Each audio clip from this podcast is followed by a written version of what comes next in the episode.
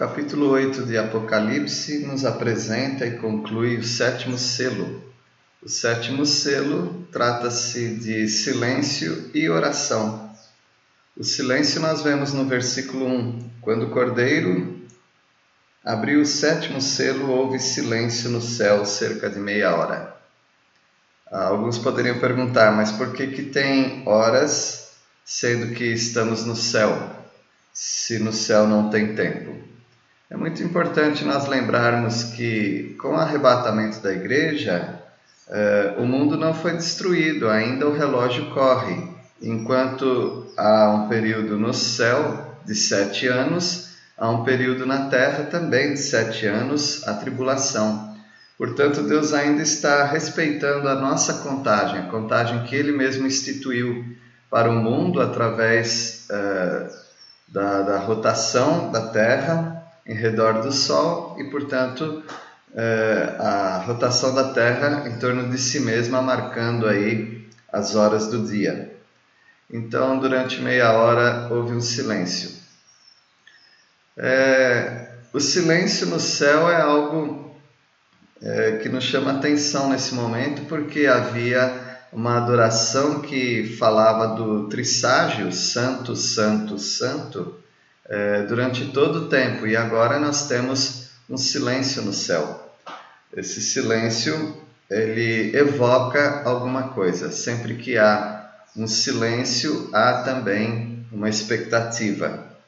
É, talvez vocês já tenham visto é, pessoalmente só os mais velhos, mas ah, aqueles que já viram talvez em algum filme os malabaristas de circo quando eles vão fazer aquelas seus malabares uh, perigosíssimos, há um silêncio na plateia, há um silêncio do, do rufar dos tambores também, porque há um suspense, há uma expectativa, há um medo, inclusive. E quando nós estamos vendo uh, as grandes matanças, as grandes tragédias do mundo, cataclismas, nós nos deparamos com esse silêncio, meia hora. O que virá depois desse silêncio? Versículo 2: Então vi os sete anjos que se acham em pé diante de Deus e lhes foram dadas sete trombetas. Ah, o sétimo selo é uma introdução para as sete trombetas. Se os sete selos foram aterror, aterrorizantes uh, as sete trombetas, não deve ficar longe disso, uma vez que tudo que acontece, uh, os selos, as trombetas e as taças e os ais, todos eles nos mostram grande mortandade e sofrimento. Versículo 3: Veio outro anjo e ficou de pé junto ao altar com incensário de ouro, e foi-lhe dado muito incenso para oferecê-lo com as orações de todos os santos sobre o altar de ouro que se acha diante é, do trono.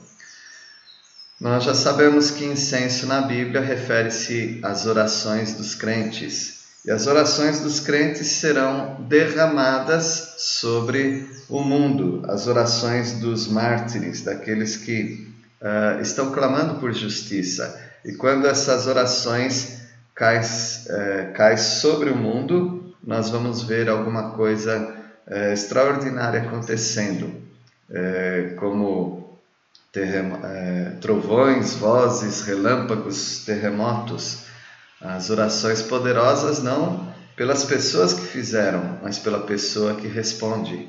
Versículo 4: E da mão do anjo subiu à presença de Deus a fumaça do incenso com as orações dos santos.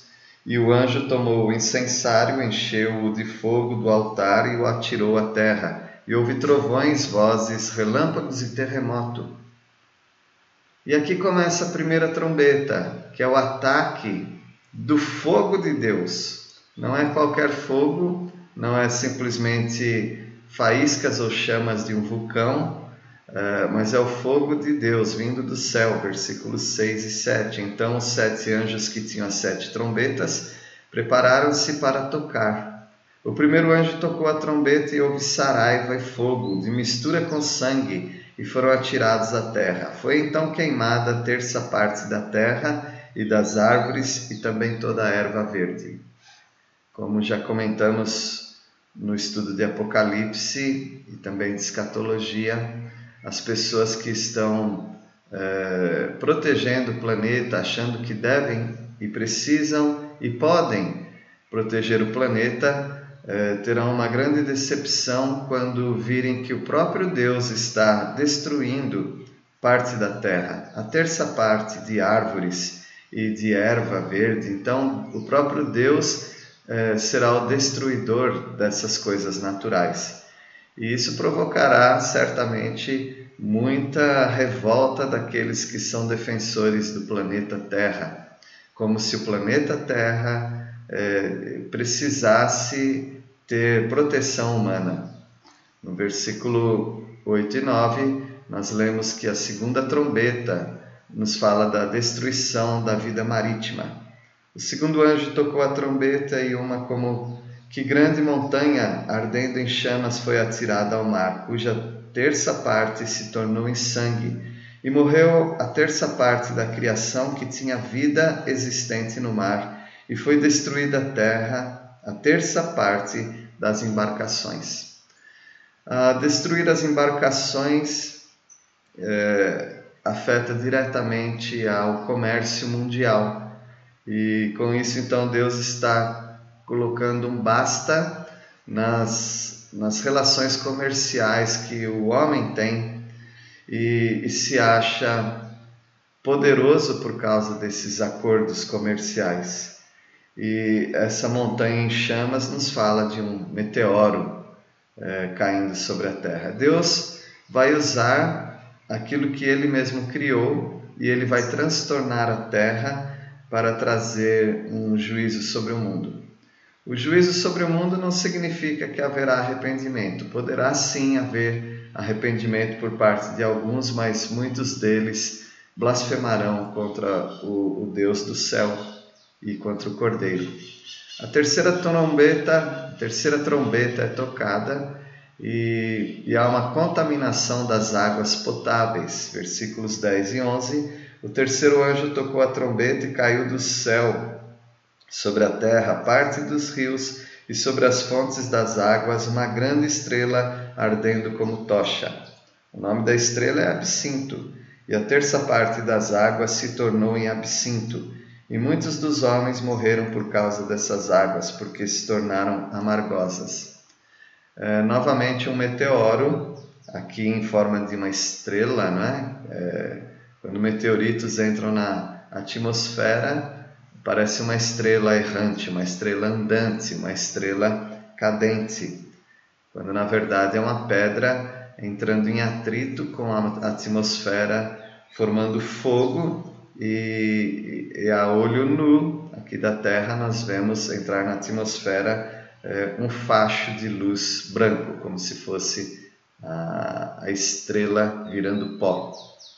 E, e essa, essa estrela, ou esse, esse meteoro, meteorito, chamado absinto, para relembrar daquela planta muito amarga, e ela não é apenas é, amarga, trazendo um amargor e, e, uma, e uma água muito ruim, mas as pessoas morrem por causa da água, então isso mostra que não é apenas o amargo, mas é a, a toxina. Então é uma é uma ação divina para intoxicar as águas potáveis, para é, envenenar essas águas.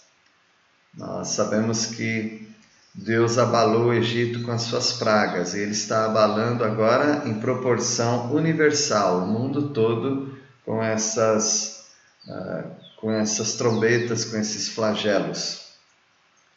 A quarta trombeta uh, é a trombeta que nos fala da, do sol, da lua e das estrelas. O quarto anjo tocou a trombeta e foi ferida a terça parte do sol, da lua e das estrelas, para que a terça parte deles escurecesse na sua terça parte não brilhasse tanto dia como a noite. sabemos que no Egito ele trouxe também ah, as trevas, e as trevas amedrontaram as pessoas e não era nem possível iluminar com nada. Parece-nos que lá no Egito Deus eh, fez com que toda chama, toda tocha, toda, todo fogo fosse ineficiente, as trevas eram palpáveis. E, e com a quarta trombeta começam também os ais. Versículo 13: Então vi e ouvi uma águia que voando pelo meio do céu dizia em grande voz: Ai, ai, ai, dos que moram na terra, por causa dos restantes, uh, das restantes vozes da trombeta dos três anjos que ainda têm de tocar. A, terceira, a quarta trombeta nos dá a introdução dos três ais. Se até agora tudo foi difícil, imagine os ais, o, o que será do mundo de tamanho sofrimento que te, deverá curtir. Ah, Deus está se divertindo com isso. Deus é um, é, é um sádico querendo rir do sofrimento das pessoas. Se você pensa assim do caráter de Deus, você não conhece o Deus que traz sofrimento com o objetivo de trazer não apenas juízo, mas arrependimento. No inferno e lago de fogo não haverá oportunidade para arrependimento, mas aqui na terra sim. As pessoas podem, mas elas não querem se arrepender de seus pecados. E assim tem sido também quando pregamos o Evangelho para pessoas. Algumas ouvem bem, agradecem, outras ouvem bem, é, rejeitam, e outras é, é, rejeitam ferozmente qualquer tentativa de pregarmos o Evangelho para elas. Mas elas têm a oportunidade. Ah, com essas trombetas, com os selos, com os flagelos, taças e ais, todas elas teriam a oportunidade de se arrependerem, mas muitas não querem fazer isso porque elas odeiam a Deus. Esse é o grande problema do homem. Ele odeia a Deus e a sua palavra. Que Deus tenha misericórdia deles e use nossas vidas para pregarmos o Evangelho.